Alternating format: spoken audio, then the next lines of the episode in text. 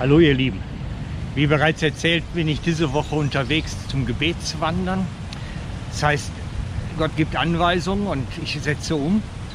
Er hat mir konkret gesagt, ich soll zum Wandern rausgehen, soll betend wandern in die Natur, in die Städte, egal wo er mir halt zeigt, unterwegs sein und dabei letztlich Gebetsdienst leisten. Und bei diesem Gebetswandern werde ich jetzt die Folgen ab 20 aufnehmen erst einmal. Das heißt, ich überspringe drei Folgen, die ich euch garantiert nachliefern werde.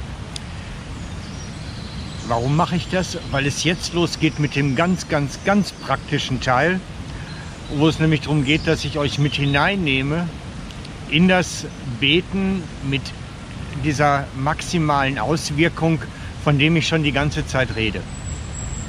Ich weiß, dass durch Gebet alles, wirklich alles möglich ist und werde euch jetzt ab den Folgen 20 zeigen, was dabei wirklich in Anwendung kommt und wie man es praktiziert.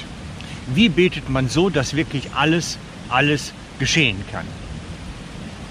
Und ich möchte heute mit dem Teil 20 beginnen, mit dem Proklamieren. Das ist ein Begriff, der in unseren Zeiten fast ausgestorben ist. Kaum einer weiß noch, was eine Proklamation ist. Aber es ist so, so, so wichtig, dass wir dahinter kommen. Eine Proklamation, das ist ein Bekenntnis.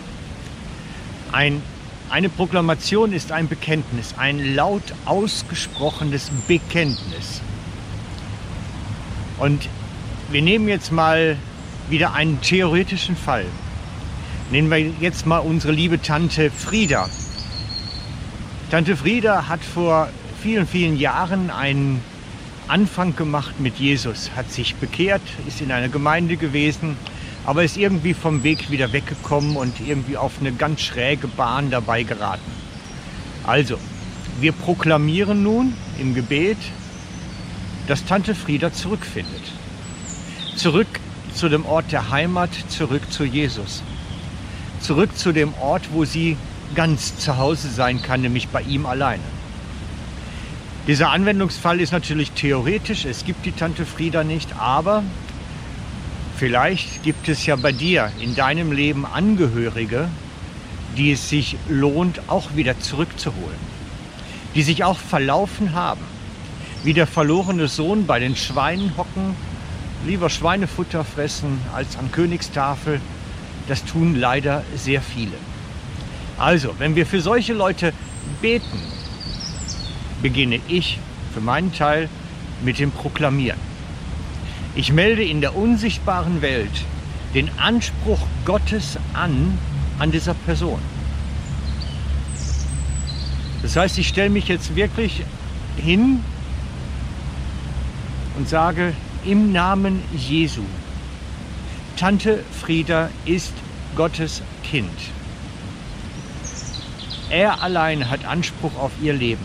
Er alleine hat die Autorität über ihr Leben. Er alleine kann alle Wege jetzt ändern. Und ich löse sie von den ganzen Bindungen, die sie eingegangen ist, in der unsichtbaren Welt und in der sichtbaren Welt und stelle sie zurück auf die Bindung mit Gott, die sie eingegangen ist. Ich proklamiere den Besitzanspruch Gottes über ihr Leben. Er hat sie durch sein Blut reingewaschen. Er hat sie heil gemacht. Er hat sie zum ewigen Leben berufen. Heil und Heilung soll ihr sein. Und darum hole ich jetzt den Segen Gottes auf Tante Frieda herunter.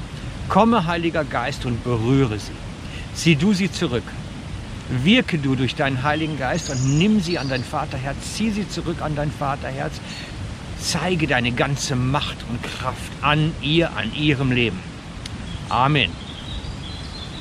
Das wäre so eine Proklamation.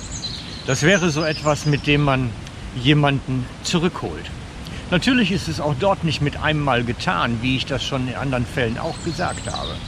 Und natürlich ist es wichtig, dass so lange zu machen, bis Gottes Besitzanspruch sichtbar wird. Und ich lade dich ein, du hast garantiert Menschen in deiner Umgebung, die eben solche Wege hinter sich haben. Ich lade dich ein, betreibe es ebenso für sie. Es gibt so viele Tante Frieders in unserer Umgebung. Und es ist so wichtig, dass es jemanden gibt, der für sie diesen Gebetsdienst tut.